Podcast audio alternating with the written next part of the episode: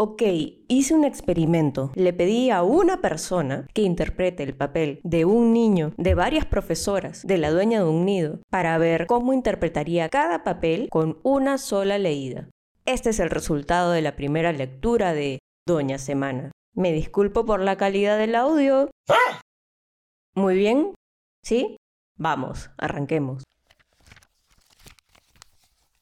Episodio 4. Voy por ti.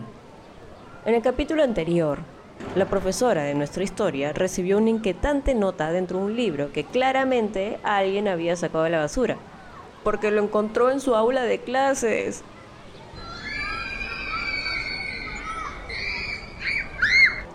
La profesora salió al patio con el texto en la mano. Su respiración se aceleraba cada vez que el aire ingresaba por sus fosas nasales. Sentía que alguien le estaba gastando una broma de muy mal gusto, pero no sabía quién ni por qué. Ante la falta de escrúpulo de quien se hubiera atrevido a semejante desfachatez, decidió ir a la oficina de la dueña. Tenía que dar su queja.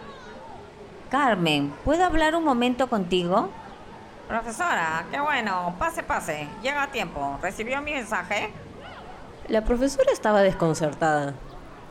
La dueña del nido era la que le había mandado tan horrible desafío. Quiero presentarle a una familia nueva. El niño va a estar en tu clase. Ya está por llegar. Entonces ella no fue.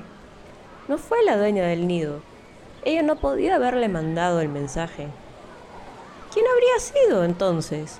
Seguro la profesora del aula oso panda. Ella siempre le hacía problemas. Y por pandas no competía.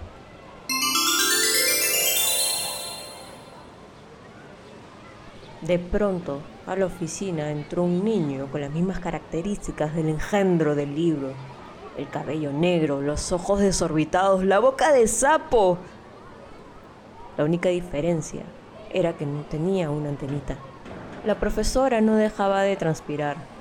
Casi se desmayó sobre el escritorio que tenía enfrente, cuando el niño soltó la mano de su mamá y se le acercó.